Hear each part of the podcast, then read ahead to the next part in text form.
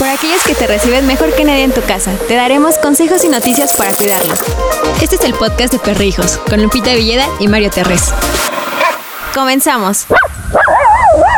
Lo que les vamos a platicar en nuestro podcast hoy, que sean ustedes muy bienvenidos, es justamente cuál es el camino de los peluditos al morir. Ustedes saben que la muerte de un peludo es el momento más triste de nuestra relación humano-perro y viceversa. ¿No, Lupi? Bueno, o sea, no sabemos qué va a pasar. Es una incógnita. No sabemos qué va a pasar. Sí, la verdad es que sí.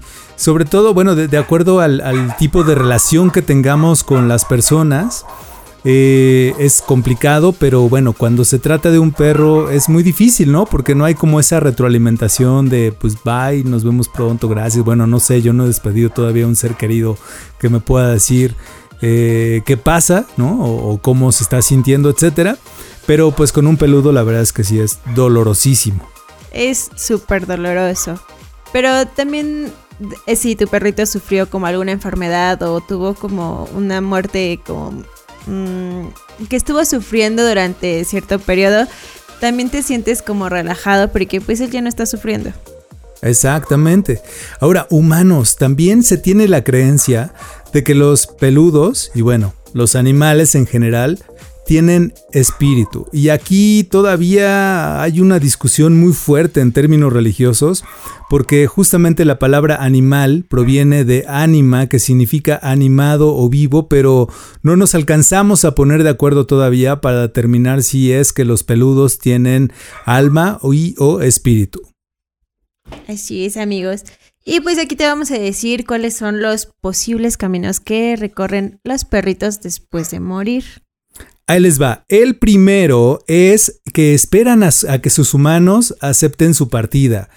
Yo sé que si ustedes están viendo o escuchando este contenido, pues van a decir, sí, Mario, pues acéptalo tú. No, no es tan fácil en realidad aceptarlo. Y nosotros tenemos que transcurrir por varias etapas del duelo antes de poder decir, ok, ya, estoy listo, estoy lista, ya acepté que mi peludito se fue. Y pues bueno, eh, adelante, lo que sigue. Entonces, eh, se cree, por ejemplo, que cuando los peludos se enfrentaron a enfermedades difíciles, por ejemplo, o pasaron eh, también por largas agonías, cuando eh, mueren, finalmente están esperando a que sus dueños acepten la partida para poder avanzar hacia el paraíso, para poder seguir avanzando y trascendiendo. Ay, qué bonito, qué bonito. Bueno, otra creencia que se tiene es en la reencarnación. En algunas religiones se cree que los animales van reencarnando en su misma especie o en otra y así van alimentando como este, este crecimiento espiritual que deben de tener.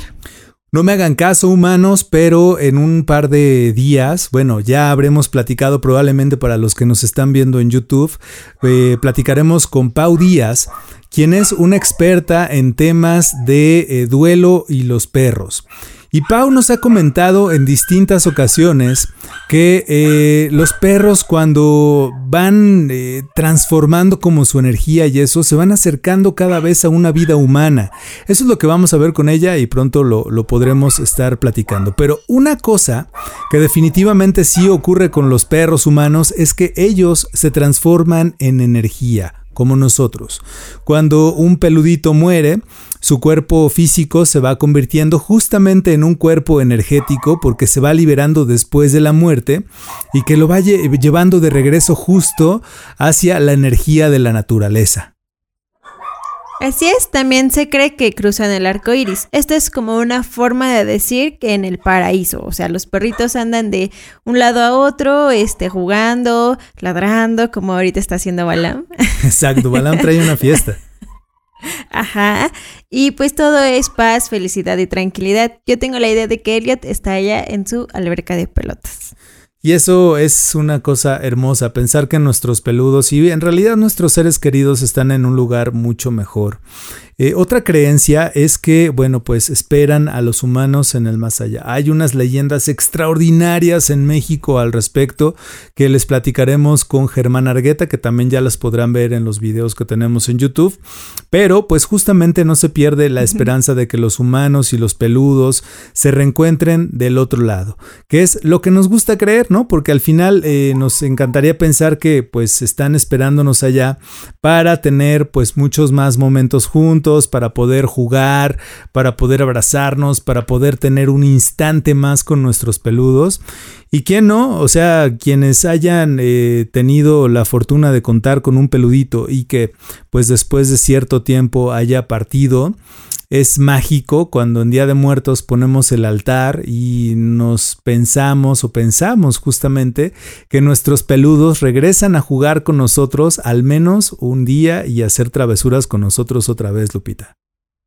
Sí, y además es como esta nostalgia de que pones eh, sus cosas favoritas, pones su comida y vas recordando en cada momento que tuviste con él, o sea, cada momento especial. Bueno, en general cada momento, todos los momentos que, que, este, que tuviste con él los recuerdas tal y como pasaron y es una sensación muy, muy bonita.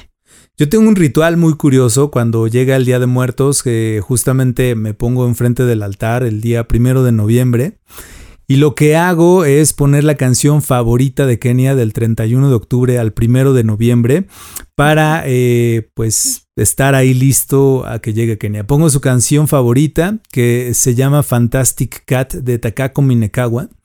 Y empieza la canción y todo eso, yo pues evidentemente comienzo a llorar porque a los mexicanos nos encanta el drama, ¿verdad? y echarle limón a la herida. Y de repente, pues ahí veo la foto de Kenia, me pongo a platicar un ratito con ella y, en verdad me gusta pensar que ese día regresan para pasar un ratito con nosotros. Así es, es muy bonito, es muy bonito pensar eso y tener en cuenta siempre eh, a tu perrito, a tu perrito que ya cruzó el arco iris.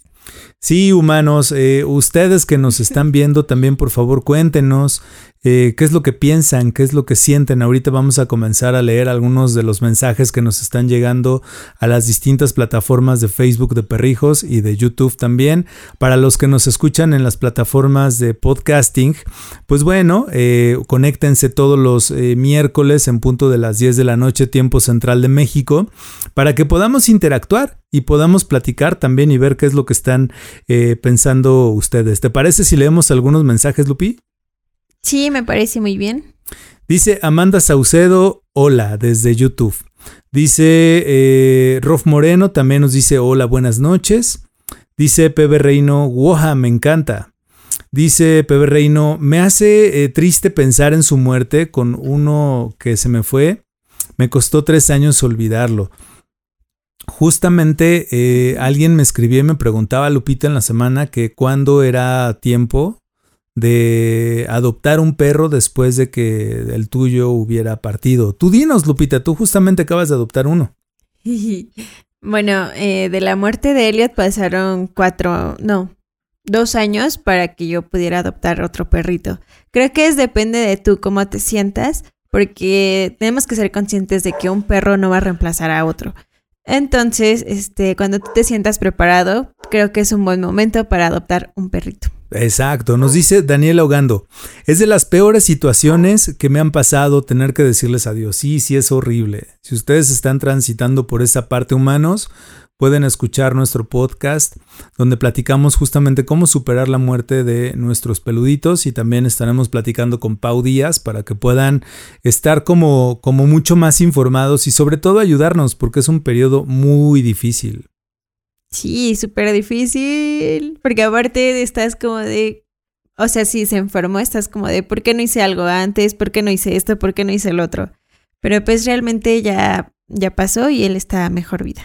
Exacto, y lo que podemos pensar humanos eh, en, esos, en esas etapas que pues sí nos cae la culpa y es parte justamente del duelo, es bueno, pues hacernos responsables de lo que ocurrió, ¿no? Culparnos, pues teníamos poca información, se tomaron las decisiones que se tuvieron que haber tomado en el momento que se tuvo que haber tomado y que fue muy muy complicado. Pero al final esto va sumando experiencia y estoy seguro que definitivamente no nos va a volver a pasar. Dice Amanda Saucedo desde YouTube, yo le pongo la canción de Cactus de Gustavo Cerati, le gustaba mucho Oh. Soda Stereo. Oye, un perro que le guste Soda Stereo. Qué loco. Bueno, a Roy le gusta la cumbia ¿Sí? y la guaracha. Sí, Ah, sí es cierto, que le pones una, ¿no? La chona. La chona. Yo quiero, yo quiero ver ese video de la chona, por favor. La verdad es que Lola y Balam son más poperas. Balam todavía no tiene como tanto su canción. Cuando Lola era pequeñita tenía la canción de Surfing Bird. Esa era su canción. Y ahora nuestra canción Lola Mario es la de ritmo de los Black Eyed Peas, etcétera, etcétera, etcétera. Nos ponemos muy locos cuando llega esa canción. Dice Beno Maes desde Facebook. Wow, qué gusto escuchar que no es raro que te sientas listo varios años después. Yo me tardé en aceptar a mi actual perrita fácil como tres años. Sí, yo, yo me habré echado de que falleció Kenia a que llegó Lola como ocho o nueve años, yo creo. Un ratote. Sí, sí. Dice Pero Ana es Castillo. Hasta que te sientes listo. Sí, es difícil. Dice Ana Castillo, hace tres años que murió mi niñita Sofía, siempre le pongo su ofrenda, su agua, croquetas y su danonino que le encantaba. Oh.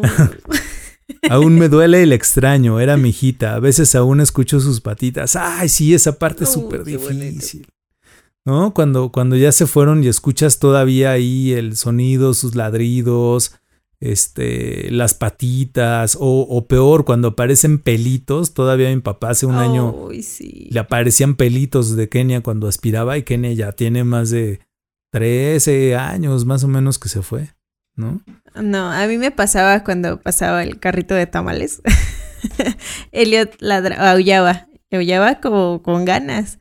Y, o sea, pues era como muy raro que pasara la señora de los tamales y no escuchar como ese aullido. Era como la ausencia y era horrible. Eh, Sí, ya sé. Porque nos vamos haciendo justamente de un montón de hábitos con ellos y de costumbres, ¿no? O sea, de que pasan cosas y ya sabes que ahí tu perrito reacciona o así y de repente ya no está. Híjole. Sí se Es pone difícil. difícil. Bueno, humanos, pues casi estamos llegando al final de este video, dice Beno Maes en Facebook. A Croqueta le encanta de verdad y sin choro. ¿Y quién se queda con el perro? Qué buena onda. Oh. Sí, los perros definitivamente tienen sus canciones favoritas. Pero bueno. Lupita, pues llegamos al final de este podcast. Eh, a todos los que nos escucharon en las distintas plataformas de podcasting, muchas gracias. A los que nos vieron en Facebook eh, Perrijos, que nos vieron también en Facebook Perrijos TV, o los que nos vieron en YouTube también, muchísimas gracias. ¿Algún saludo que quieras mandar, Lupita? Eh, creo que no. Perfecto.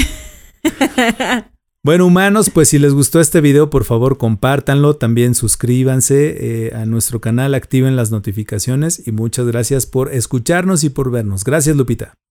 Gracias a ustedes, amigos. Adiós. Adiós. Hasta aquí el podcast de Perrijos, con Lupita Villeda y Mario Terres.